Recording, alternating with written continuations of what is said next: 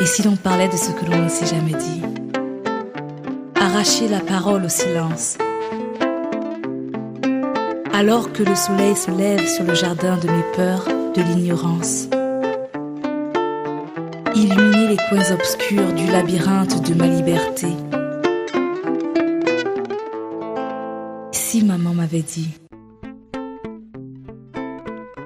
Bonjour amis du jour, bonsoir amis du soir, c'est Diane Audrey, bienvenue sur mon podcast Si maman m'avait dit, un podcast qui nous invite à nous découvrir et à nous connecter à l'essentiel.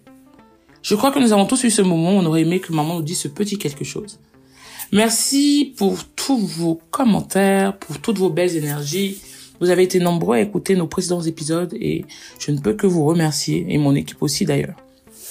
Pour rappel, vous pouvez soutenir le podcast sur la plateforme Tipeee en tapant dans la barre de recherche si maman m'avait dit, mais comme à mon habitude, je partagerai le lien dans la présentation.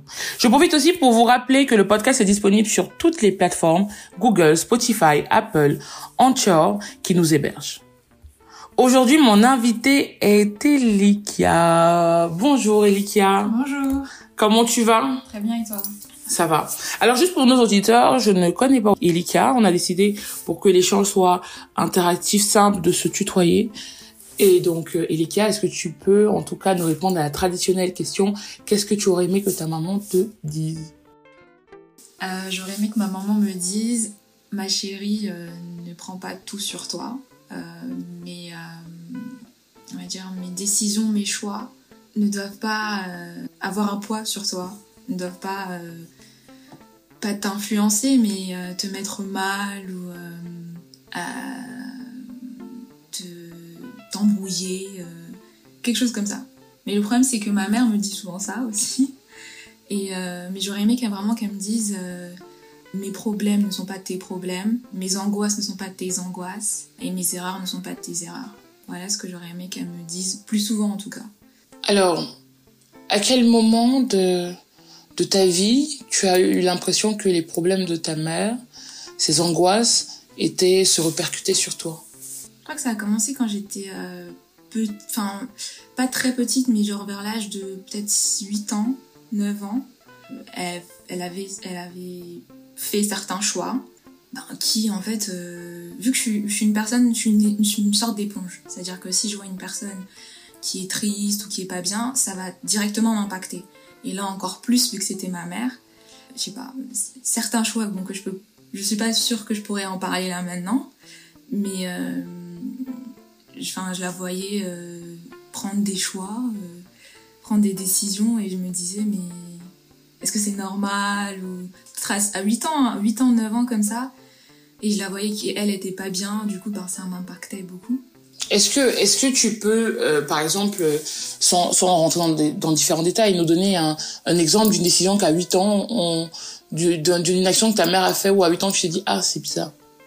Ma mère avait, bon elle, elle a jamais été mariée, mais euh, ma mère avait a eu beaucoup de relations avec euh, beaucoup d'hommes et euh, du coup le père qui m'a élevée n'était pas forcément au courant de ces relations-là. Du coup, moi, en tant que petite fille, je voyais ma mère avec euh, ben, plusieurs hommes, euh, tout en sachant qu'elle était toujours avec mon père. Du coup, c'était un peu particulier, on va dire.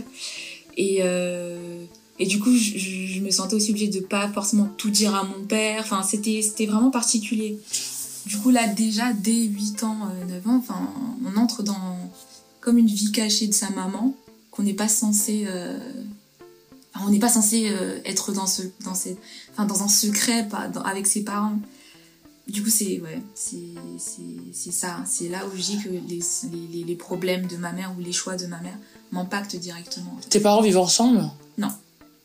D'accord. Ton père vit dans un autre pays? Mon père vit au Cameroun actuellement et ma mère vit en France ouais. D'accord. Donc tes parents sont toujours ensemble? Pas du tout. Ils se sont séparés euh c'était une relation assez tumultueuse. Ils se sont séparés, euh, on va dire officiellement, c'est fini, fini, fini. Je dirais 2000, euh, peut-être 2007, 2006, euh, non. Mon petit frère est né en 2006, donc je dirais 2005. En 2005, c'était vraiment fini entre eux deux. Et ma mère, elle, elle avait une autre relation avec le père de mes petits frères, ouais, de, de, mes deux petits frères et petites sœurs. Et du coup, en 2005, c'était vraiment fini leur relation. Et tu as eu, enfin, ton père, pendant que tes parents étaient ensemble, ta mère avait d'autres enfants? Avec...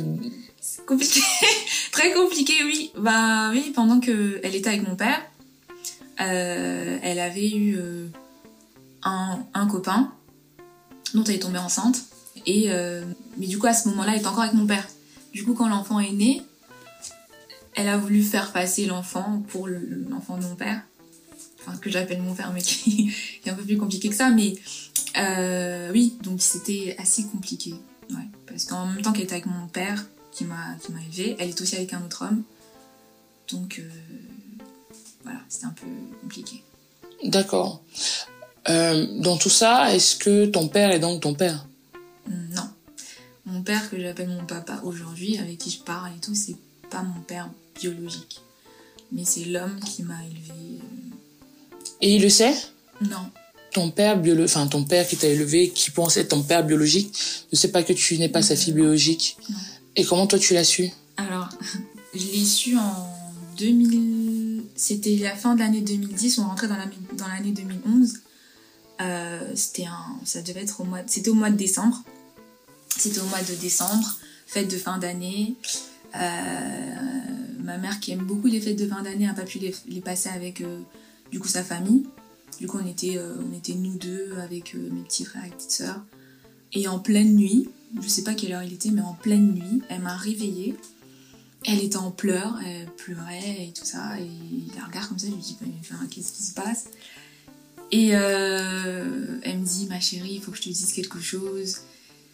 Et, et j'étais enfin j'étais choquée. Enfin je, me suis dit qu'est-ce qu'elle va me dire euh, et là elle me dit euh, j'espère que tu vas pas détester tes frères et tes sœurs euh, par rapport à ce que je vais dire maintenant. J'espère qu'après ce que je vais te dire rien ne va changer et que tu vas me pardonner. Et je lui ai dit ok. Bon sur le coup j'ai pensé qu'est-ce qu'elle va me dire? Enfin que je suis pas sa fille. À aucun moment j'ai pensé qu'elle allait me dire que mon père c'était pas mon père.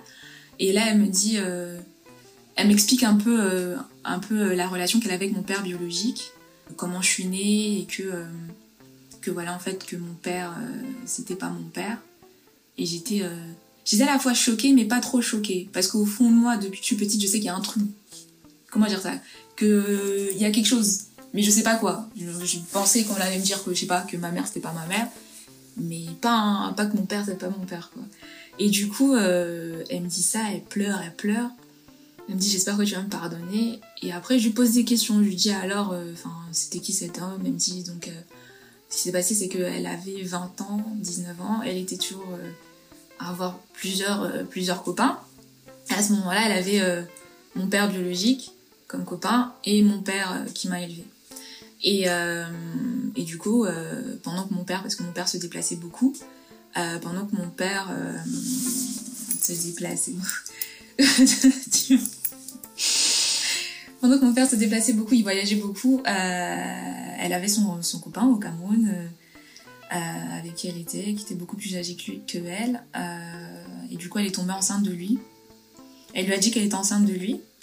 Et lui, comme lui, il était déjà dans une autre relation et qu'il était, apparemment, il était sur le point de ce qu'on appelle au Cameroun taper à la porte. Donc il, était, il était fiancé et mmh. quelque chose comme ça. Ouais, toqué. Voilà, de toquer à la porte. Et euh, du coup, euh, il lui a dit, ben c'est pas possible en fait. Enfin, moi, euh, je, je, là, ma famille va, va, va, rencontrer ma fiancée, donc que non, c'est pas possible. Si tu veux, je te donne, je te donne l'argent pour que tu ailles avorter, mais moi, je veux pas de cet enfant.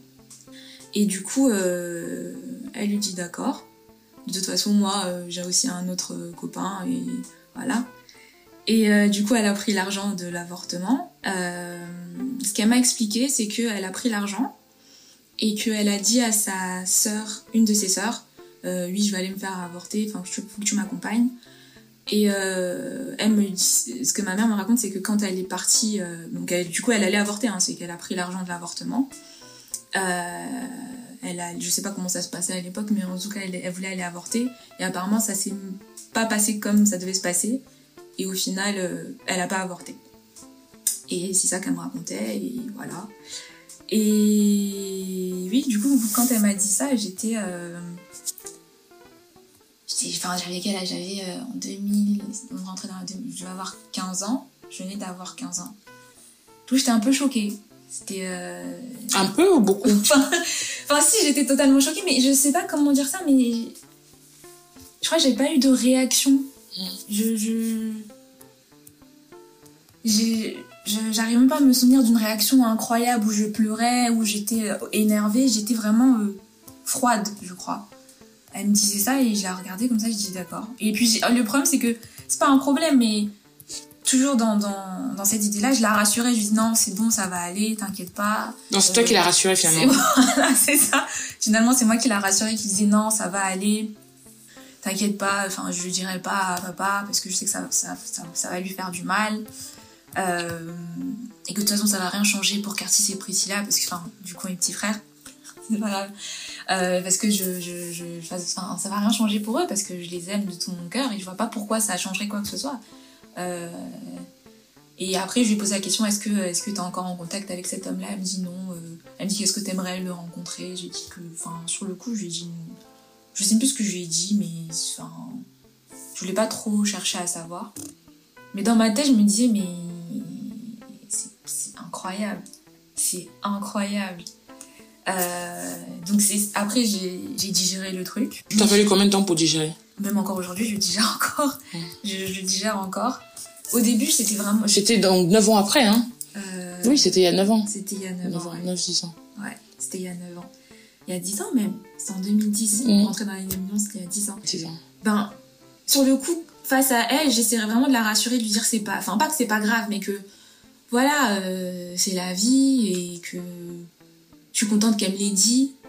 Parce que clairement, encore aujourd'hui, je me dis que si elle me l'avait pas dit là à ce moment-là, et qu'elle me le disait par exemple là, là, dans les années qui viennent, je pense qu'à à à, l'heure d'aujourd'hui, je sais pas si je l'adresserais encore la parole. Parce qu'après, c'est passé des choses, enfin, euh, voilà, l'adolescence, où j'étais pas for- forcément. euh, euh, Il y avait certains conflits. Et c'est vrai qu'après ça, il y a eu certains conflits. Enfin, par exemple, elle était très, elle était très portée dans la religion et moi, pas du, enfin, pas trop. En tout cas, j'aimais pas la façon dont elle insérait la religion dans, dans, euh, ben, dans ma vie. Et du coup, j'étais très énervée. Mais à aucun moment, je me suis dit, je sais pas, je sais pas, quelqu'un, on va dire, je sais pas, peut-être de très énervé pourrait se dire, ouais, je vais aller tout dire à mon père euh, parce qu'elle m'énerve, parce qu'elle me, je sais pas, je suis en colère contre elle, donc je vais me venger. Mais à aucun moment.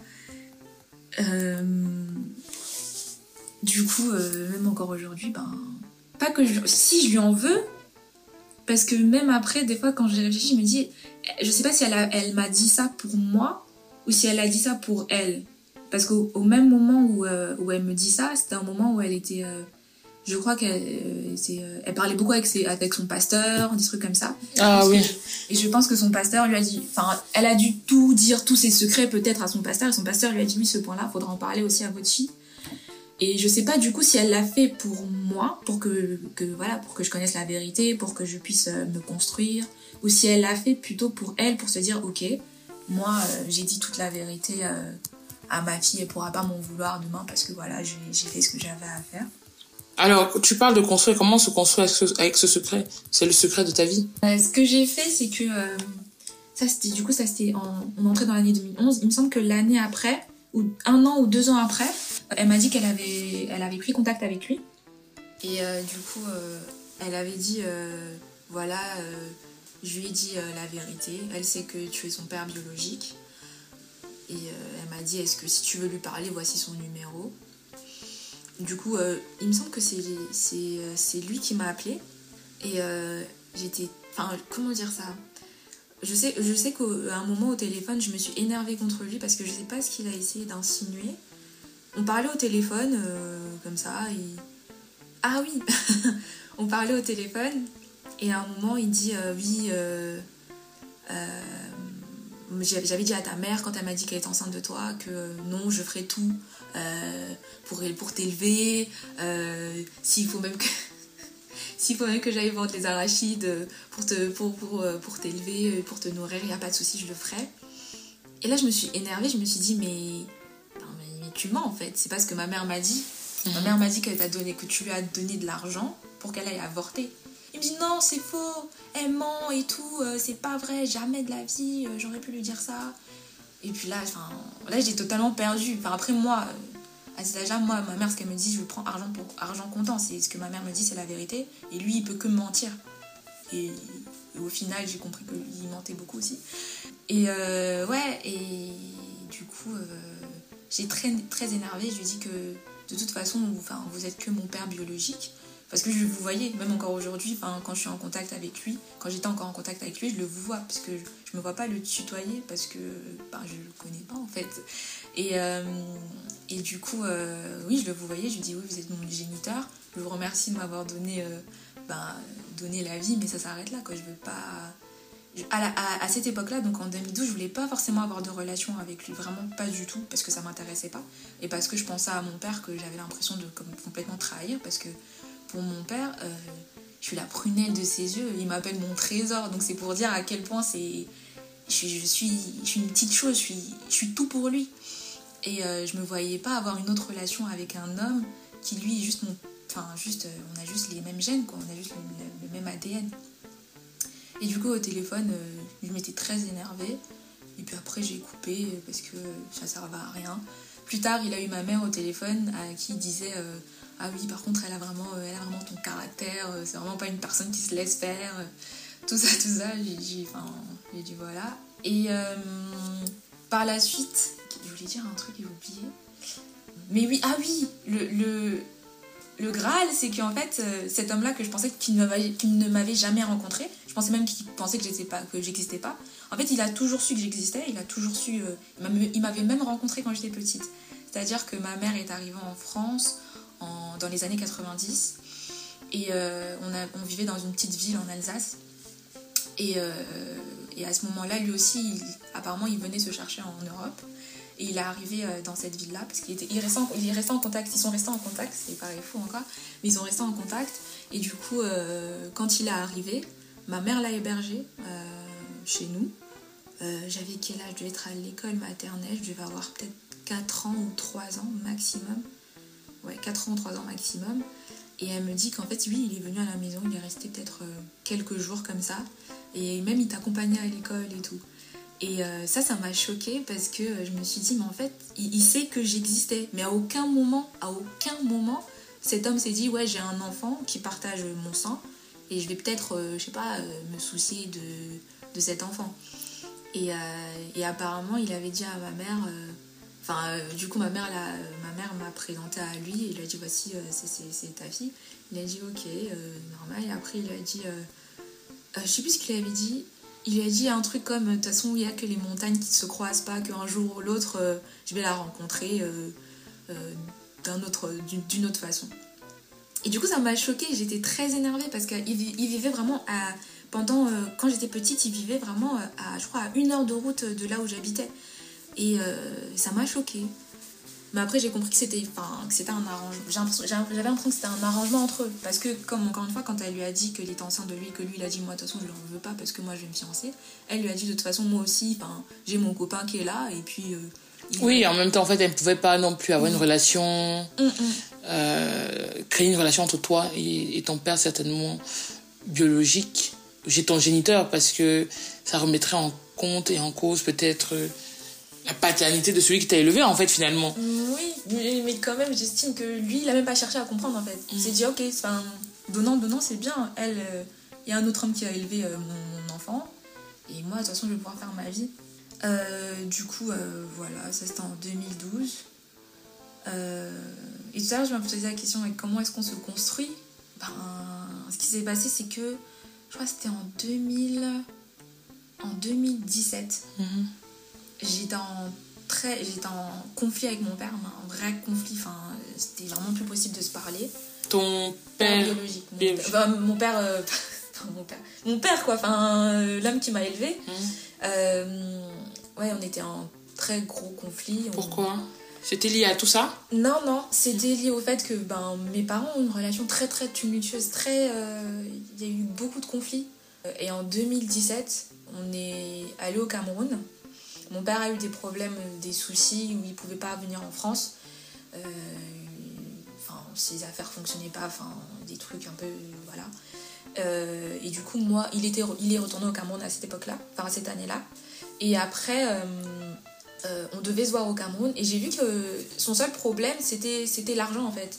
Il voulait juste que ma mère l'aide financièrement. Et il me calculait pas. Enfin, quand je suis arrivée au Cameroun, il m'a pas du tout calculé. C'était pas son problème. J'étais vraiment pas son problème. Et et du coup, euh, ben, je crois que c'est là, il y a, il y a une, comme une cassure. Enfin, et par la même occasion, comme j'étais au Cameroun, ma mère m'a dit Est-ce que tu veux rencontrer euh, ton père biologique? Et euh, je lui ai dit Oui. Et du coup, on est allé le voir. Et je l'ai vu, déjà on se ressemble beaucoup. on se ressemble, enfin, on a les mêmes traits du visage. on a même petite taille. et, et le voir comme ça, c'était particulier. Et, euh, et euh, je crois qu'on a parlé. Après, j'ai commencé à pleurer parce que, parce que je, je, je me dis, c'est pas normal en fait qu'on se parle comme ça. Et après, je lui posais la question est-ce que, est-ce que, euh, est-ce que du coup, votre femme et vos enfants savent que j'existe? Et là, il m'a dit que non, ils sont pas au courant. Et du coup, là, il me suis dit ça, ça, enfin, je vois pas l'intérêt de. Enfin, je, j'ai l'impression d'être un. je sais pas j'ai pas l'impression d'avoir à la place que je mérite d'avoir qu'en tant qu'être humain, tu vois. Mm-hmm. Et du coup, euh, je sais pas, ça m'a, ça m'a fait un coup. Parce que le fait qu'en plus lui il sache que j'existe et qu'il me calcule pas trop, il me calculait pas trop quand, j'étais petite. Et que là encore plus, il me dit que sa femme ne sait pas que j'existe, mm-hmm. que ses enfants ne savent pas que j'existe. Enfin, non. Cette année-là, vraiment, c'était, ah, c'était vraiment très compliqué. Et après, euh, j'ai expliqué ça à ma mère que voilà, c'était très dur et que, euh, que voilà, euh, que certes, pareil, parce que ce que ma mère me disait souvent, c'est que oui, on n'a pas forcément besoin d'avoir un père dans la vie, c'est pas forcément nécessaire. Moi, j'ai grandi sans père, je ne suis pas morte. Et du coup, j'essayais d'intégrer ça, de dire c'est pas, pas la fin du monde si j'ai pas de père. ma mère a grandi sans père, elle est pas morte. Bon, au final, je comprends que ben, si, ça, ça reste important en fait. C'est peut-être peut ton père qui est recherché dans toutes ses relations avec les hommes. C'est vrai, c'est vrai. Et. Euh, ah oui, un point important aussi, c'est qu'avant que je le rencontre lui physiquement au Cameroun, c'est que euh, euh, à un moment donné, il y avait l'une de ses cousines, parce que certes, sa femme, ses enfants ne savent pas que j'existe, mais apparemment il y a l'une de ses cousines qui sait que j'existe et qui, elle, est venue me parler sur, sur Facebook. On peut, voilà, elle était la cousine de mon père biologique, qu'elle voulait euh, renouer contact avec moi euh, malgré euh, ce que mon père biologique a fait. Et moi au début j'étais pas trop réceptive, puis après j'ai commencé. Et comme je suis quelqu'un de... On va dire, je sais pas si je... Je suis, très polie, très respectueuse, du coup même si... Enfin même si... Je me disais qu'elle n'a pas de légitimité à venir me parler, je restais courtoise et polie avec elle, je lui disais voilà, je lui répondais quand elle m'envoyait des messages, tout ça, tout ça. Mais, mais j'avais du mal et je sais qu'en 2017, quand on, du coup, quand, quand je, avec, mon, avec mon père euh, qui m'a élevé, ça allait pas trop, j'ai cherché à avoir, une, pas une relation, mais j'ai cherché un peu à comprendre qui était cet homme, euh, mon père biologique. Et du coup, je lui ai, euh, envoyé, je envoyé des messages et je lui disais, oui, voilà, vous êtes mon père biologique, du coup, il faudrait bien que je connaisse un peu votre histoire parce que moi, plus tard, quand je vais grandir, quand je vais avoir, enfin, quand je vais grandir, quand j'aurai mes enfants, mon mariage, tout ça, je voudrais quand même transmettre une part de, de, ça à mes enfants. J'aimerais leur expliquer d'où est-ce qu'ils viennent, euh, qui étaient leurs arrière-grands-parents, tout ça. Et du coup, je lui ai posé des questions. Je lui ai dit voilà, est-ce que vous pouvez m'expliquer un peu d'où est-ce que vous venez, euh, de quelle famille, euh, qui étaient vos grands-parents Enfin, histoire de comprendre parce que je sais, enfin, en 2016, je cherchais beaucoup à, bah, me comprendre, à savoir d'où est-ce que je venais. Ça rattrape toujours. Ça rattrape toujours. Oui, oui. Donc, même dans nos sociétés, Autant plus, d'autant plus africaine. Hein. Mhm. ta, lignée a de l'importance pour comprendre tes réactions. C'est très important. C'est exactement ça. Et du coup, euh, parce que lui, justement, ce voyage au Cameroun en 2017, c'était. Euh, euh, c'était vraiment un retour aux sources. Même si j'étais déjà allée au Cameroun avant cette date-là en 2009, mais c'était pas pareil. Mais là, en 2017, j'avais vraiment besoin de bah, me ressourcer, en fait, de connaître l'histoire de mes ancêtres, de connaître tout ça. C'était vraiment important pour moi. Et c'est pour ça que j'ai fait cette démarche-là euh, auprès de lui pour comprendre. Et il m'a expliqué, du coup, il m'a envoyé un mail avec toutes les explications. Et, je pense que c'était vraiment tout ce que je recherchais. mais après, je pense que lui, il a un peu pris la confiance. C'est-à-dire que vu que je, avais, lui posais des questions, il m'envoyait un peu plus de messages, euh, voulait savoir comment j'allais, qu'est-ce que je faisais dans la vie, tout ça. Bon, je répondais, je répondais poliment, courtois, en toute courtoisie. Euh, mais, mais après, je me suis réconciliée avec mon père et du coup, je trouvais ça pas sain. Et, euh, mais même, quand même, je, je, restais en contact avec lui. Mais cet été, cet été là en 2020, il a, il a eu il a eu un, enfin pas un comportement vu que, vu que c'était par téléphone, mais il a eu des réactions que j'ai pas du tout appréciées parce que je pense qu'il a vraiment pris la confiance comme si, tout allait bien, comme si on était vraiment une vraie relation père-fille euh, et il commence à m'envoyer des messages, euh, par exemple, euh, oui je comprends pas pourquoi tu m'as pas envoyé de messages depuis tant, tant de semaines, c'est pas normal. Et je me suis énervée, je me suis dit excusez-moi mais certes, euh, oui, vous êtes mon père biologique, mais on n'est pas, pas dans une relation père-fille normale en fait. Je, vous ne pouvez pas m'envoyer des messages comme ça pour me dire que euh, vous n'avez pas eu de mes nouvelles euh, tant de semaines et que c'est pas normal. je vous rappelle juste qu'en fait, je suis née et vous m'avez pas calculé un seul moment, donc je, je vous dois rien en fait. Si je veux pendant deux ans, je vous parle pas, c'est, je suis pas obligée de vous parler en fait. Et du coup, lui-même l'a pris mal. Il commence à me dire que oui, euh, faut pas me parler comme ça. Euh, il voulait me dire euh, oui, je suis ton père. Et je lui ai remis, je enfin, entre guillemets, recadrer, lui dire non, en fait, c'est, ça se passe pas comme ça. Vous pouvez pas m'envoyer des messages quand vous voulez. vous pouvez pas faire comme si tout allait bien. c'est pas possible.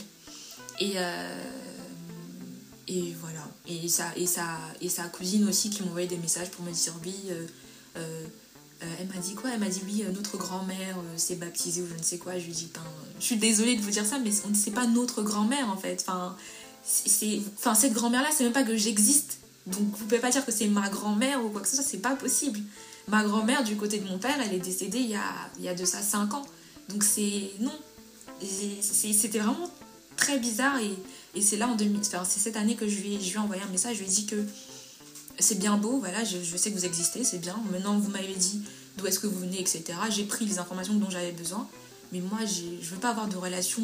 Parce que votre relation, elle est pas saine. Parce que, encore une fois, dans votre famille, on ne sait pas que j'existe. À part une cousine, euh, enfin, une cousine qui apparemment doit être votre confidente que j'existe, mais vous ne donnez pas la place que je mérite. Et moi, je veux pas. Euh, je veux pas être un secret, je veux pas être un, euh, truc qu'on cache comme ça. Enfin, je pense pas que j'ai besoin d'être caché. Et euh, du coup, j'ai coupé court. Je lui ai dit que voilà. Euh, euh, parce que, encore une fois, lui, quand il venait dans ma vie, je sais pas pourquoi est-ce qu'il venait dans ma vie. Je sais pas s'il venait dans ma vie pour avoir une vraie relation père-fille ou s'il venait dans ma vie parce que lui il vit au Cameroun et que moi je vis en France. Peut-être qu'il se dit qu'un jour ma fille qui vit en France, elle va peut-être venir, va peut-être venir m'aider ou aider ses petits frères et ses petites sœurs. Mais à aucun moment, non en fait, non. Parce que des fois, il m'envoie des. En plus, le pire, c'est que des fois, il m'envoie des photos euh, de son fils avec, euh, avec euh, du coup, les enfants. Enfin, son fils et ses enfants. Comme si, en fait, j'étais sans. Enfin, comme si. Je sais pas. Comme si je faisais partie de la famille. Alors que lui-même, cet homme-là, qui est censé être mon grand frère, du coup, ne sait même pas que j'existe. Donc, je trouvais que c'était. Non, c'était de la mascarade. Ça n'avait pas de sens pour moi. Ça n'avait vraiment pas de sens. Hum, avant de continuer, en revenant à ta relation avec ta mère. Parce qu'à la fin de la journée, tu peux en vouloir euh, aux hommes de la terre. Sa mère qui a fait un choix, mm. qui euh, a changé et qui change ta vie. Enfin, tu es encore euh, tellement jeune et finalement tu ne sais pas, peut-être pas aujourd'hui tout ce que ça peut représenter d'avoir vécu ça. Tu n'es pas maman, mm. tu n'es pas mariée. je ne sais pas, en tout cas, je ne sais pas, mais ta conception du couple. Mm. Est-ce que déjà, avant de revenir même à ta maman, comment tes relations avec les hommes se sont dessinées? Il se dessine Ben, du coup, grâce à ma mère, ce qui est bien, c'est que je pense que ma mère, peut-être que dans ses relations, c'est vrai que, parce qu'elle elle a cumulé vraiment beaucoup de relations avec, euh, avec les hommes, mais grâce à ma mère, en fait, euh, je, sais que c'est. Comment dire ça J'ai appris des erreurs de ma mère, on va dire. Parce que pour moi, euh, pas que l'homme est accessoire, mais avoir une relation, être en couple, c'est pas essentiel. C'est pas. Enfin, je, je, peux rester célibataire. Enfin, je suis restée célibataire. J'ai eu ma première vraie relation de couple à 21, à 21 ans, 22 ans. Donc pour moi, euh, enfin, c'est pas. Euh, je sais pas, je, je, peux être célibataire, c'est bien. Je peux, ne pas, je peux être en couple. c'est bien aussi. Je vois, je vois pas le célibat comme une fin, enfin, comme une fin, comme euh, la fin du monde, et je vois pas le couple comme une fin en soi, ni le mariage comme une fin en soi. Et du coup, grâce à ma mère, ben, elle m'a, beaucoup dit que, comment dire ça? Je sais pas si c'est bien ou c'est mal, mais elle m'a beaucoup dit que voilà, les hommes, euh, ça vient, ça va, c'est, c'est, faut pas trop s'accrocher à eux. C'est pas, c'est pas, ils sont pas le centre du monde. Euh, faut pas. Elle, me dit toujours un truc, elle m'a dit en plus il y a quelques jours aussi, c'est qu'il faut toujours euh, avoir, euh, être dans une relation avec un homme qui t'aime plus que toi tu l'aimes. Des choses comme ça, c'est. Ça, c'est ce que beaucoup de mamans africaines disent. Hein. Entre ce qu'on dit et la réalité, certainement beaucoup de personnes qui écoutent, moi, ma mère, mes tantes, tout le monde dit toujours ça, d'être avec. mais, mais je crois que on ne compare pas l'amour. On donne. Que ce soit une homme ou une femme. Mhm. Tu dois, je pense pas que ce soit spécialement intéressant de s'asseoir et de se demander si la personne en face de nous nous aime plus. Parce qu'il y a différents modes, de, il y a le langage de l'amour. Euh, euh, il y a une personne qui peut avoir l'impression de te donner le monde entier, le ciel. Mhm. Et toi, quand tu, comment tu le reçois, ben, c'est, une fourmi euh, dans une botte de foin, quoi. Donc je pense pas que, en tout cas, je, je, ne suis pas sûre que ce soit spécialement euh, cette phrase que les mamans et tata disent, certainement pour se rassurer parce que elles estiment que les hommes ne sont pas toujours sérieux. Mhm. Donc elles se disent que bon, si tu demandes avec un homme qui t'aime plus, il va faire quand même le minimum. Mhm. Mais je ne sais pas si notre génération, de par euh, notre culture, nos, nos, cultures plurielles, mhm. euh, notre culture plurielle, on, on peut être comme ça. Je pense que je, je, je ne sais pas. Euh, J'invite d'ailleurs nos auditeurs et auditrices à, à, commenter. Je pense que l'amour ne se compare pas. On aime une personne. Euh, et d'ailleurs, dès que tu te poses la question de savoir si l'un ou l'autre t'aime plus, tu peux changer tes réactions. Des, des fois, euh, tu écoutes des personnes. Ah, bon, comme il m'a envoyé le message à 10 heures, comme il croit qu'il pas qu'il pense que je l'aime trop, je vais répondre à 15 heures. Mm-hmm. Tu vois euh, et donc, tu changes ton comportement mhm. alors que tu peux juste vivre le moment. Il t'envoie un message à 10h que tu es contente. Bah, tu réponds au message à 10h01. et vous essayez d'avoir une relation saine. Et beaucoup de personnes qui disent ça, souvent, ma foi, n'ont pas des, des, des, réactions saines. Ou quand maintenant leur gars va voir ailleurs, elles sont dépassées. Maman, le gars qui m'aimait, il est pas. You know, euh, l'amour est bien compliqué. Très compliqué. Mm. Mais ouais, bah, enfin, je prenais tout ce qu'elle me dit, j'écoutais beaucoup. Mais après, moi, maintenant, je me suis fait l'idée euh, de, de, de l'amour, du couple. Comment Quelle idée tu t'es fait du couple Tu te fais du couple aujourd'hui, justement avec... Donc, euh, c'est 50-50. Enfin, C'est-à-dire qu'on est, on est, des, on est égaux dans le couple. Il n'y a pas une personne qui doit faire plus que, euh, plus que toi. Il n'y a pas une personne qui doit, je sais pas, plus te gâter que l'autre. Enfin, c'est, ça doit être fusionnel, en fait. Ça doit vraiment être fusionnel.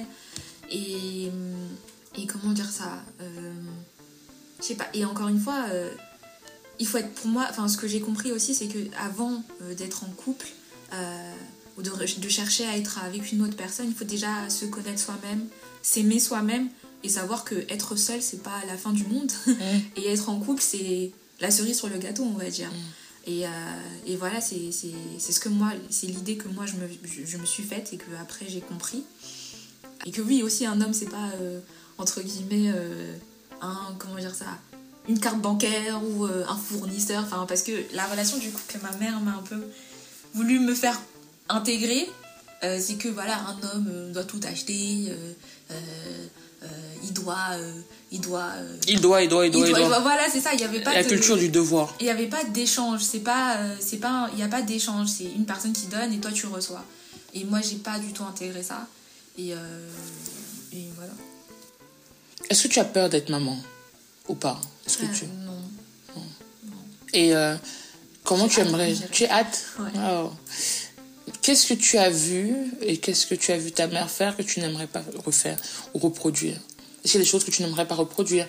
Est-ce que malgré tout ce que tu peux conseiller comme des erreurs de parcours de ta mère, euh, tu lui as pardonné? Est-ce que est-ce que, est que tu penses que tu as gardé des sequelles, entre guillemets? Euh, Voilà. Les erreurs que ma mère a faites et que je pense que je, enfin, que j'essaierai de ne pas refaire, c'est euh, encore une fois, c'est que euh, les problèmes de ma mère ne sont pas mes problèmes. C'est-à-dire que moi, j'essaierai de faire en sorte que, si Dieu le veut, que, euh, bah, que mes problèmes ne deviennent pas les problèmes de mon enfant, que, les que mes angoisses ne deviennent pas les angoisses de mon enfant. Ça, c'est une chose. Je pense que c'est l'une des seules choses que je pourrais reprocher à ma mère. Parce que franchement, la relation que j'ai avec ma mère, c'est une relation très fusionnelle, mais ultra fusionnelle. Malgré. c'est ça aussi qui fait que je pense qu'elle s'est, entre guillemets, confiée. Parce que là, j'ai pas l'impression qu'elle me. qu'elle me. comment dire ça Qu'elle me disait quelque chose. J'ai l'impression que. parce que ma mère et moi, on est très. Elle me prend beaucoup pour sa confidente. Enfin, ce qui enfin c'est pas qu'elle me prend, je suis que sa confidente, comme elle aussi la mienne. Mais le point que je reprocherais, c'est que ouais, ses angoisses ne sont pas les miennes et, j'espère que mes angoisses ne sont pas celles de mes enfants, ni mes problèmes aussi. Euh, les séquelles que j'ai, c'est que je suis une personne très angoissée. Euh, du coup, parce que ma mère, encore une fois, elle me dit, elle, me dit beaucoup de choses. Qui, euh, même ses problèmes, ses problèmes familiaux, pardon, à elle, elle me les dit. Et du coup, ça fait que je suis, je suis en, permanence angoissée, stressée, parce que je, je, tiens, je tiens à ce qu'elle soit bien, je, tiens à ce qu'elle soit sereine, et, quand elle me dit que voilà, j'ai eu, tel, problème avec telle soeur, j'ai eu tel problème avec tel frère, ben moi ça me met mal parce que je, vois sa souffrance, je sais que ça, lui fait du mal et du coup ça me fait du mal. Et euh, du coup, les séquelles que j'ai de, cette relation avec ma mère, c'est que je suis, euh, suis très très stressée, très angoissée. Euh, je réfléchis tout le temps beaucoup.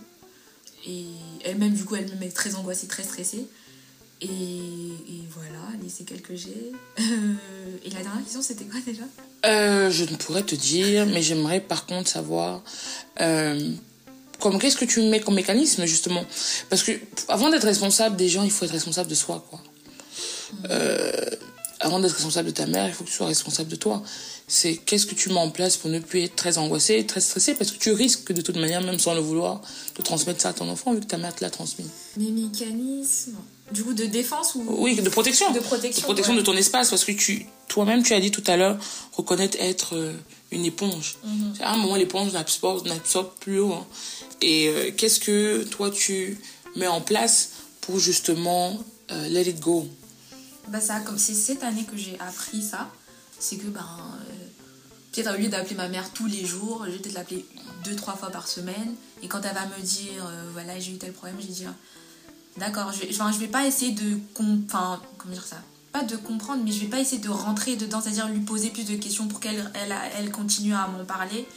Ou me dire. Euh, bah, c'est pas. Enfin, ça peut être dur, mais je me dis après, quand, le, quand je finis avec elle au téléphone, je me dis c'est pas tes problèmes. En fait, ne commence pas à stresser pour ça. Tu ne peux rien y faire, de toute façon.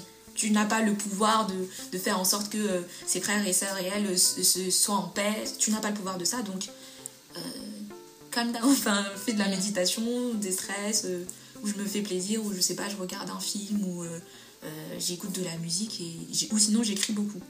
Ce que je fais aussi, c'est que j'écris beaucoup. Dès que ça va pas, je prends mon, j'ai mon petit carnet, j'écris, ou je prends mon, ordinateur et j'écris. Et j'écris tout ce qui me passe par la tête, et après, une fois que c'est fait, c'est fait. Mais en tout cas, par exemple, après, je sais pas de rebondir après. Par exemple, si lundi on a parlé de, de tante X qui faisait X, Y chose, je vais pas encore, quand elle va m'appeler euh, mercredi, euh, lui dire oui, au fait, euh, comment ça s'est passé avec tant. Je vais pas en parler. Je vais pas rentrer dedans. Ce que je vais faire, c'est que je vais essayer de lui dire arrête de te prendre la tête, enfin, c'est pas la fin du monde, maman, ça va aller. et puis voilà, concentre-toi sur, sur tes enfants, sur nous, quoi. Enfin, Justement, depuis qu'elle elle voit le, le, pasteur, etc., enfin, c'était, ça date d'il y a 10 ans, est-ce que sa, sa, vie avec les hommes a changé, a évolué? Non. Parce qu'entre-temps, du coup, euh, j'ai une petite sœur euh, qui est pas, du coup, qui est pas le même père que moi, ni le même père que mes, que mes deux petits frères. Euh, et du coup, ça a pas trop parce que la religion, je pense que c'était, c'était pas forcément ce qu'il lui fallait. Je pense que c'était plus une thérapie qu'il lui fallait que que euh, la religion. Euh, oui, dans d'autres sociétés, beaucoup de gens se tournent vers la religion euh, mm. au lieu d'aller voir un psychologue ou dans certains cas un psychiatre.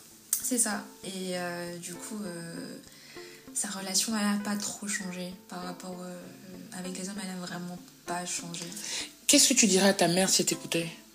Si elle m'écoutait, c'est une chose que j'ai déjà dit, c'est que euh, prends le temps pour toi en fait. C'est des choses que je dis tous les jours même. Euh, prends le temps pour toi, ok? Euh, Va, je sais pas, médite, arrête de penser à tes, à tes, à tes frères et sœurs, à ta famille, enfin à ta famille, enfin du coup à sa famille.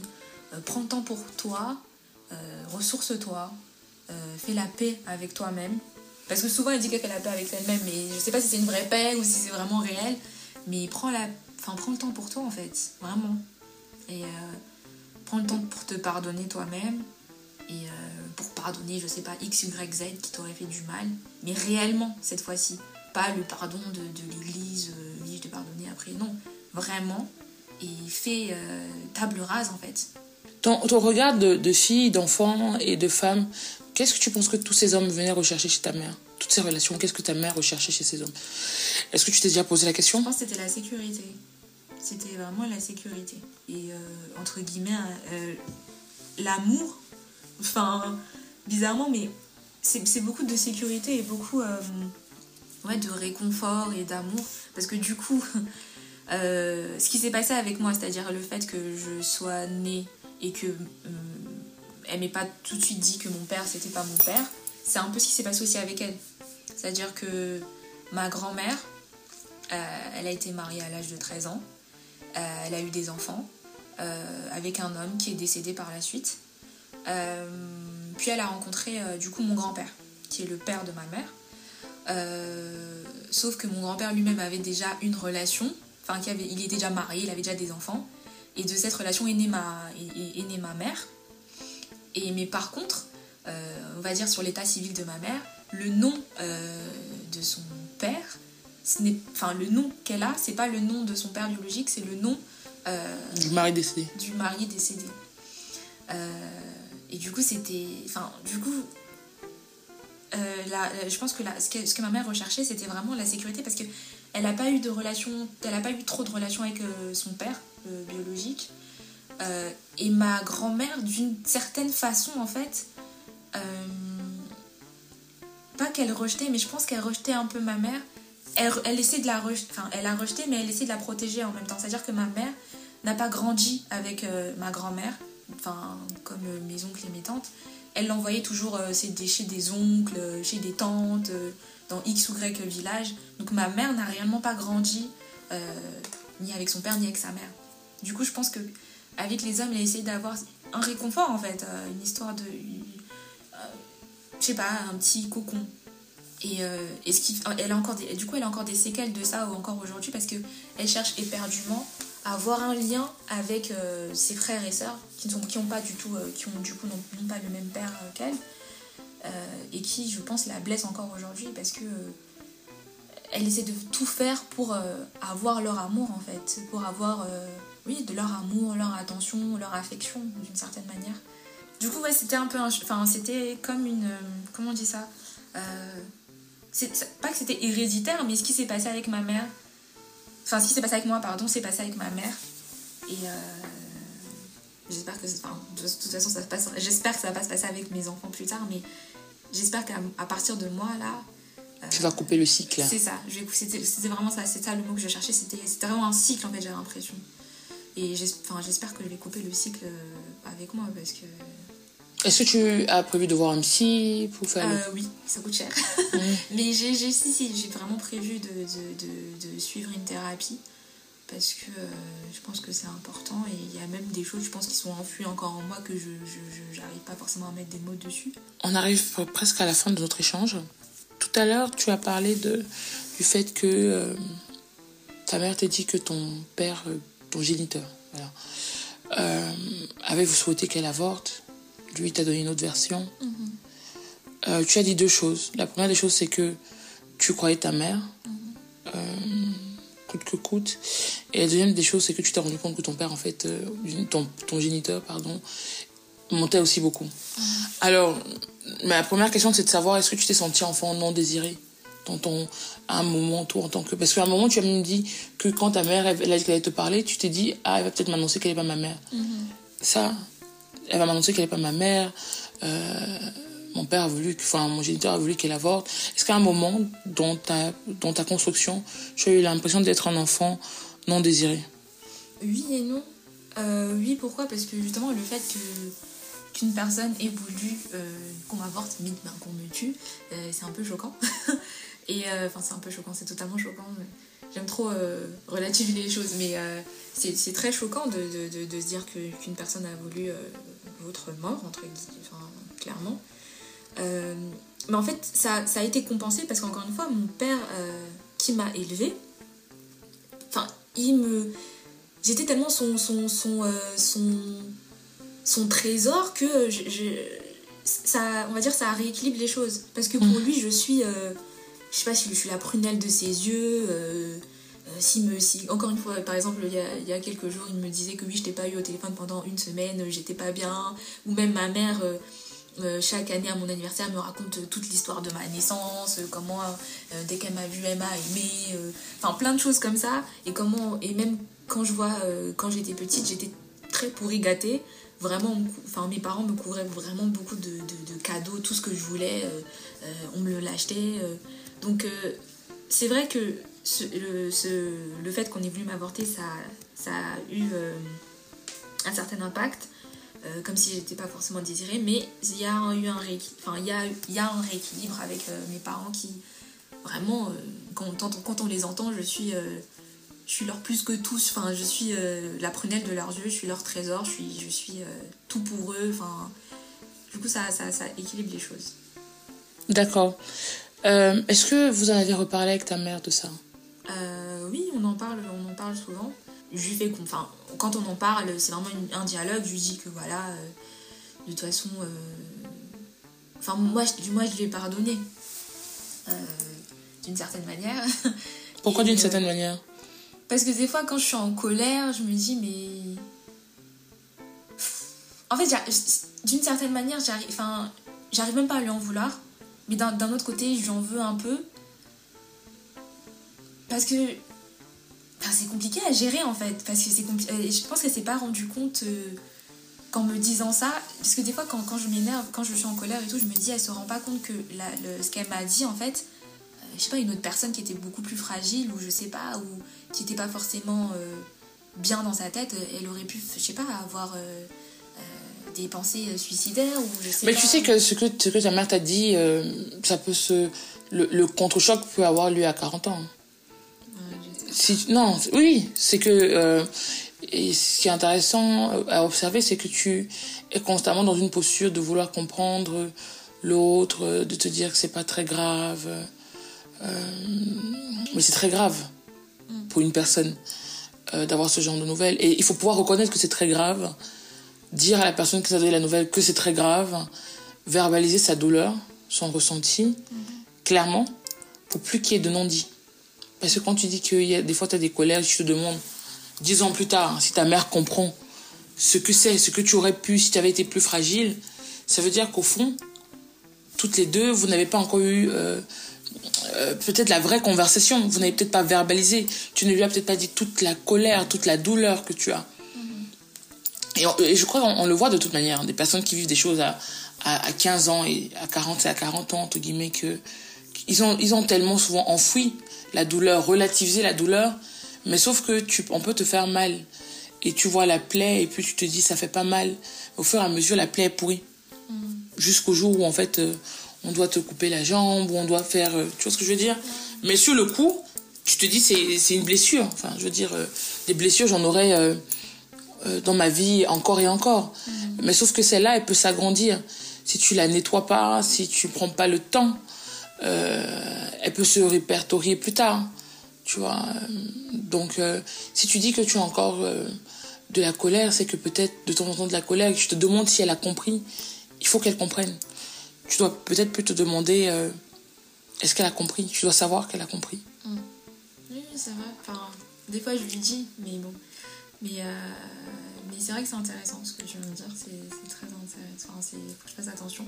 Et même elle-même elle -même le dit qu'il faudrait que je fasse attention parce qu'elle sait que je suis une personne euh, ben, qui parle pas beaucoup et qui, qui enfouit beaucoup, enfin, qui enfouit toutes pratiquement toutes ses émotions, surtout la colère et, l'énervement est très rarement en colère. Il m'énerve très rarement. Enfin, voilà. Je sors tout ce que j'ai dans mon cœur très rarement. Du coup, c'est vrai que faudrait que. Elle me dit, elle me dit qu'il faut que je fasse attention à ça. Mais j'essaie encore de faire le travail sur moi. Enfin, je, je, suis toujours en train de faire le travail sur moi. Quoi. Mais voilà.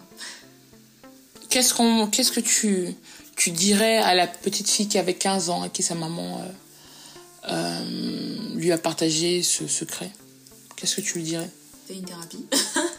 et euh, embrasse toutes tes émotions d'énervement et de colère en fait. Embrasse-les tout de suite parce que peut-être que, une... peut-être que je suis une petite bombe à retardement ou peut-être que tu seras une bombe à retardement.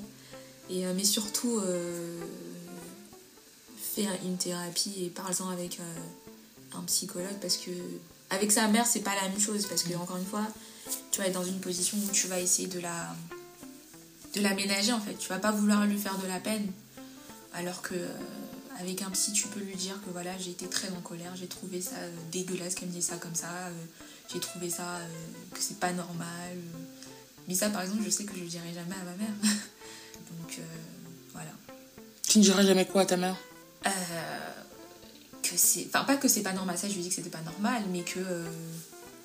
Elle sait que c'est pas normal vu qu'elle te l'a dit. Oui, euh, mais. Ce que je dirais jamais à ma mère, ce serait. J'étais que j'ai été très en colère. j'ai trouvé ça dégueulasse ce qu'elle ce qu'elle a fait à mon père et à moi en fait. Parce que euh, au final, euh, avec mon père, euh, ils ont eu une relation, avec, comme j'ai dit, très tumultueuse, où apparemment, comme elle me disait, que quand elle était très énervée, elle lui disait que oui, en fait, oui, même ta fille que tu vois là, c'est pas ta fille, des trucs comme ça. Et ça, par contre, je lui dirais jamais que c'est dégueulasse de faire ce genre ça. C'est dégueulasse d'avoir un comportement comme ça. C'est pas inhumain, puisque c'est humain, mais c'est limite. comment dire ça? Je sais pas, c'est effroyable de, de, de, se comporter comme ça, vraiment. De, de mentir autant, euh, de voir une personne les yeux dans les yeux, euh, lui mentir comme ça, c'est. Euh, Waouh! Qu'est-ce que tu, tu, dirais à tes frères et sœurs qui potentiellement voient aussi, ont vu tout ce que tu as vu, hein, mais qui. Est-ce que vous en parlez? Si tu as vu. On parle pas, j'en parle pas du tout avec mes petits frères c'est vrai que ben là, pour le coup, ça, je pense que c'est en train d'avoir un impact sur ma petite sœur. Euh, celle qui, et celle qui, du coup, ma deuxième petite, ma première petite sœur, pardon, elle a, elle a 16 ans. Du coup, là, ça, je sens que là, c'est en train de. Par contre, elle, du coup, elle est tout, enfin, elle est tout le contraire de moi, parce que là, elle, elle est en train de, de vraiment de, de, de, de, montrer le feu à ma mère, parce que. Par contre, elle, elle extériorise, c'est-à-dire que voilà, elle fait vraiment sa crise d'adolescence, elle sort quand elle veut. Quand il y a un truc qui lui plaît pas, elle le dit à ma mère. Enfin, mais je trouve que d'un côté c'est bien parce qu'au moins là elle l'extériorise et peut-être que après ça, ça va, enfin, ce sera passé. Et euh, mais du coup, euh, ce que je dirais à mes petits frères, c'est que euh, venez, on s'assoit, on discute, hein, parce que vraiment. Euh, notre enfance, notre vie, elle n'est pas facile. Mais venez, venez on s'assoit, on discute. Et si vous s'il faut que je vous paye une thérapie, vous la paierez. Hein. Mais, en plus, ça, je l'ai déjà dit à ma mère, c'est que plus tard, tout ce qui se passe là, euh, si tu fais pas attention, tes enfants vont, vont avoir besoin d'une très très longue thérapie. Hein. Et ce qu'elle me dit, c'est que oui, les psychologues, ça sert pas à grand chose, mais bon, euh, quand même, si, si, quand on a un bon psychologue, après, il faut avoir un bon psy, un psy, un bon psy, mais vu comment, euh, dans quelles circonstances on, on, on, grandit et on vit avec mes petits frères, c'est compliqué. Franchement, c'est très compliqué. Qu'est-ce qu'on peut te souhaiter? Euh, La paix d'esprit et la sérénité. Et que je puisse accomplir toutes les choses euh, que je vais accomplir. Et qu'un jour, tout ce que j'ai vécu là, je, je l'écrirai dans un livre parce que euh, là, c'était que ma vie à moi. Enfin, il y a encore que, la, que le tiers de ce que j'ai vécu. Euh, il y a encore plus de choses assez incroyables qui me sont arrivées dans ma vie et que je, que je mettrai par écrit et qu'un jour, j'espère, euh, euh, je publierai un livre où je raconterai mon histoire, celle de ma mère et celle de ma grand-mère. Alors, quand on écoute, parce que tu as 25 ans, quand on écoute déjà euh, cette partie, on a l'impression que c'est que c'est enfin, que c'est quand même dingue. Mmh. Euh, et, et, et, et j'ai même envie de dire euh, quel courage, d'une certaine manière, ta mère a pu avoir de te mmh. le dire. Parce qu'il y a beaucoup de, de, de mamans ou de papas qui vivent ça et qui ne savent pas. euh, et, qui ne, et qui ne le dit jamais finalement, jamais en fait. Euh, de que un, ce n'est pas ton père, que un, deux, c'est pas ta mère. Bon, c'est plus dans l'autre cas. Ce n'est pas ton père et qui, et qui encore ont la capacité de se donner le nom de ce père et qui ont la capacité de créer des moments de rencontre avec euh, ce père géniteur. C'est à la fin de la journée, c'est une grâce parce que euh, demain, tu aurais pu être malade. Et tout, on n'aurait pas compris d'où ça venait, ni de la famille de ton, de ton père, ni de la famille de ta mère. Et alors que c'était ton, dans ton chez ton géniteur, il y a ce, ce- ce- cette maladie, et donc c'est logique. Euh, après, je ne sais pas aussi, même sur des questions euh, un peu, je n'ai pas envie de dire ésotériques, mais culturellement, je vois moi, par exemple, je suis bamileke, il y a des fois des rites qui sont nécessaires. Euh, quand il y a des problèmes dans une famille, il faut aller souvent euh, euh, voir les crânes chez les bamileke des ancêtres. On aurait pu t'envoyer chez ton père qui t'a élevé, si tu étais bamileke par exemple, ça n'aurait pas fonctionné.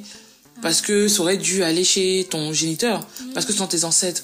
Donc c'est toujours quand même important et c'est une grâce, en tout cas d'une certaine manière, de pouvoir savoir. Mais je, vais rebondir sur ce que tu viens de dire parce que du coup, moi aussi, je suis bamiliquée. Et même des fois, bah, j'ai peur de ça en fait. Parce que je me dis, si un jour il arrive quelque chose à mon père euh, qui m'a élevé et que. euh, je, sais pas, qu'est-ce qui se passerait si maintenant euh, j'ai des, j'ai quelque chose à faire et que je dois être son. Enfin, c'est son enfant, son aîné en plus, parce que je suis son aîné. parce que lui après il a eu d'autres enfants, mais je suis sa première fille. Si maintenant je dois faire quelque chose à son nom, euh, je sais pas par où je vais commencer en fait. Bon, ce qui peut être intéressant, c'est que chez les bamis, ça peut être souvent le fils. Sauf qu'il n'y a pas de fille. Ah, il y a que des filles. Il a, enfin, si, il a un fils, mais c'est le, c'est le dernier. Hmm. Donc. euh, Ça peut être le successeur. Généralement, le successeur peut être le seul garçon. Mais en tout cas, oui, c'est. Mais après, euh, tu n'es pour rien. Tu viens avec un bon cœur, donc euh, la question peut ne pas se poser. Mais après, je laisse la culture Bamileke nous le dire. Qu'est-ce qui te donne envie de te dire que tu aimerais faire un livre? Est-ce que tu peux nous dire aussi euh, quelles sont ce que tu, sont les choses que tu aimerais partager euh, dedans? Parce que tu dis que c'est qu'un tiers de ta vie que tu nous as partagé là. Tu as vécu des choses plus dingues? Euh, oui. Beaucoup de choses, des choses assez, oui, oui, assez dingues, quand même. Euh, bah, ce, qui ce, qui me, ce qui me donne envie d'écrire, euh, d'écrire et de publier un jour un livre, c'est justement que des personnes qui ont été dans ma situation, que ce soit par rapport à la révélation par rapport à mon père, que ce soit par rapport à la relation que j'ai eue avec euh, euh, ma mère euh, ou ma grand-mère encore, j'aimerais que la personne qui, quand elle lit ce livre-là, se dit Ok, ça arrivait à cette personne-là, elle s'en est sortie d'une certaine façon, pourquoi pas moi? C'est, surtout ça, parce que des fois quand je dis à ma mère que je vais écrire un livre, c'est pour parce que je veux en fait, parce que j'aimerais moi qu'il y ait, un livre où on parle de ça par exemple, où on parle que je sais pas, qu'une, jeune fille à, à 15 ans euh, se rencontre, euh, mais en fait peut-être que ça existe, hein, mais peut-être euh, une, fille noire, camerounaise, Bamileke, voilà, ça, qui, est, écrit sur ça, qui dit que voilà, ça m'est arrivé, voilà comment je m'en suis en sortie, voilà ce que j'ai fait pour aller mieux. C'est vraiment ça que je veux, c'est vraiment que mon histoire puisse inspirer d'autres personnes, puisse toucher d'autres personnes et puisse apaiser en fait d'autres personnes. Euh, et quand je dis que c'est le tiers de ce qui m'est arrivé, c'est que oui, c'est. euh, je sais pas si je peux en parler maintenant, mais j'aurais pas le temps de tout, de, de tout dire. Mhm. Mais, euh, mais par exemple, euh, mon père qui m'a élevé, c'est aussi une relation. euh, euh, j'ai pas- jamais grandi avec lui dans la même maison. On n'est jamais resté euh, plus de allez, deux semaines dans la même maison parce qu'il faisait les allers-retours entre le Cameroun, même pas le Cameroun, il voyageait un peu partout. Et parce que c'était euh, ce qu'on appelle au Cameroun un féman. Donc euh, c'est ça aussi. Moi j'aimerais que, moi je sais pas, je sais pas si ça existe un, un- un livre où on parle, euh, je sais pas, si- je sais pas si le, le terme existe de la fémania. Je sais pas de, Mhm. de, de comment est-ce que les enfants euh, qui ont des parents qui ont été féman, comment est-ce qu'ils ont grandi, de voir, de voir, euh, de, de, de, savoir est-ce que est-ce qu'ils est-ce qu'ils savent est-ce que est-ce qu'ils savent ce que c'est même. Parce que moi quand j'ai quand, quand j'étais petite moi, je voyais mon père qui voyageait partout. Et à l'école, on me dit Ouais, ton père fait quoi dans la vie? Bah, Je lui dis que mon père, c'est un businessman, puisqu'il voyage partout. Euh, et quand moi, je lui posais la question, il me dit Oui, qu'il était dans l'import et l'export. Du coup, tu grandis avec ça, tu dis Ah, c'est c'est de l'import et de l'export. Puis après, petit, petit à petit, tu comprends que non, pas du tout. C'est euh, c'est de l'escroquerie. Et le pire, c'est que moi, je fais des études de droit. et qu'à un moment, je vais devenir magistrate. Et que quand je voyais ça, et quand j'ai j'ai euh, j'ai un, j'ai un code pénal, du coup, je regarde un peu. Euh, les, infractions, tout ça, et que je vois que, euh, par exemple, euh, le faux monnayage ou des, infractions comme ça, ce sont des infractions ultra graves, très graves, c'est des crimes, c'est même pas des, délits, c'est que c'est un, crime, c'est, une atteinte au sceau de l'État, enfin, c'est, grave en fait. Et que après quand je, prends le recul, je vois comment j'ai grandi, que mon père me disait qu'il était businessman, qu'il était un homme d'affaires, et que tu vois ça, tu dis ah ouais, quand même. Du coup, j'aimerais que j'aurais aimé avoir un livre où, euh, où quelqu'un me raconte ça en fait. C'est quoi la fémania Pour ceux qui ne connaissent pas? Être un fémania. C'est un escroc. Il n'y a, pas a d'autres termes pour. euh, Mais tu sais comment ils opèrent? Parce qu'au au, Cameroun, on dit que les Camerounais, ils ont souvent des pratiques un peu mystiques qui font que tu... Non, là c'était euh, là c'était vraiment de l'escroquerie et dure. C'était euh, des, de- des faux billets. euh, parce que quand j'étais petite, j'en voyais. C'est incroyable hein, quand j'y pense. C'est que tu vois des faux billets partout euh, chez toi. Tu vois ton père qui repasse des billets de 100 euros. Enfin, des, trucs de fou quoi. Qui qui- quand j'y pense, c'est- un truc de dingue. Et d'ailleurs, un jour, ça a failli, enfin, ça lui a coûté la vie, ça a failli lui coûter la vie, parce qu'il s'est retrouvé dans une situation c'était entre la vie et la mort, et c'est ma mère qui l'a aidé après, qu'ils s'étaient séparés. Enfin, franchement, comment est-ce qu'ils opèrent? Moi, ce que j'ai vu, c'était euh, les faux billets déjà. Euh, et je crois qu'à un moment, il y avait quoi Euh, C'est beaucoup les faux billets. Euh, je crois qu'il y avait l'or aussi, mais je suis pas sûre de ça. Mais il y avait, en tout cas, ce que moi je me souviens, c'était des faux billets. Mais c'est quand même incroyable. Et c'est ça qui t'a donné envie de faire du droit ou pas du tout? Euh, non, c'est pas ça qui m'a donné envie- de faire du droit. Ce qui m'a donné envie de faire du droit, c'est que, encore un, autre volet de ma vie, c'est que mes, euh, ma mère, quand elle est arrivée en France, elle a, eu, beaucoup de difficultés avec ses papiers. Euh, je voyais aussi mes oncles et mes tantes avoir des difficultés euh, bah, administratives en général. Et puis, et puis quand je suis arrivée au collège, j'ai commencé à, beaucoup lire, à beaucoup.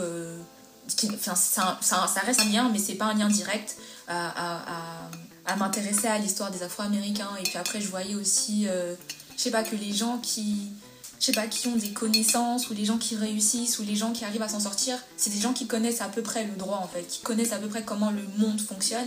Et pour moi, pour comprendre comment le monde fonctionne, ben, le droit, c'est l'une des, c'est l'un des, des piliers en fait. Et du coup, c'est comme ça que je me suis retournée à faire du droit. Et puis après, j'ai vu que, euh, ben, euh, que des gens qui. euh, beaucoup de gens qui faisaient de la politique faisaient du droit, parce qu'à un moment, je voulais aussi faire de la politique. Mais finalement, genre, je ne veux plus du tout faire ça, mais euh, c'est comme ça. C'était vraiment. C'est beaucoup de petits puzzles qui font que j'ai choisi de faire euh, des études de droit. Alors, deux dernières questions. Première question, comment tu te sens après cet échange? Euh, un peu stressée, mais. Au début, j'étais pas stressée, mais là, je suis un peu stressée. Pourquoi? Euh, parce que j'ai dit beaucoup de choses sur ma vie que je pense que euh, euh, tout le monde ne sait pas. C'est-à-dire que même mes, mes- ma meilleure amie, par exemple, je sais pas tout ça de ma vie.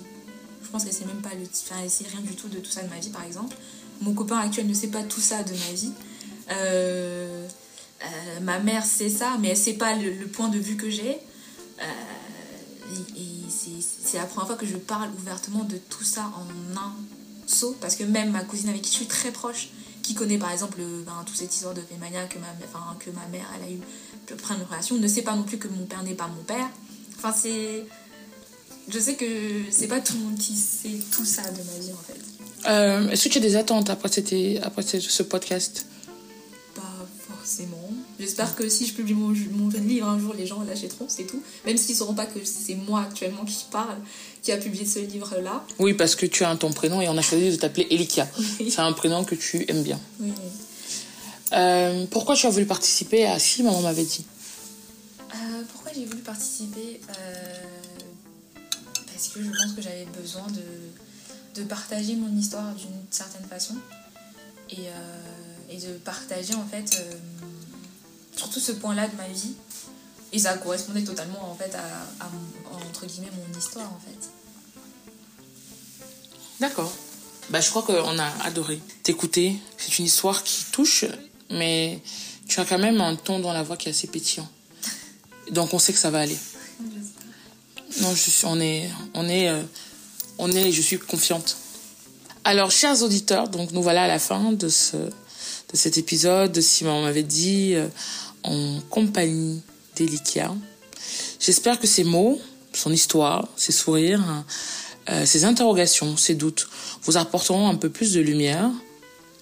N'hésitez pas à nous donner vos feedbacks via notre compte Instagram ou en commentaire euh, sur les réseaux sociaux, Twitter par exemple, en utilisant le hashtag si maman m'avait dit. D'ici là, je vous dis à bientôt. Merci beaucoup. Merci Elikia. Merci.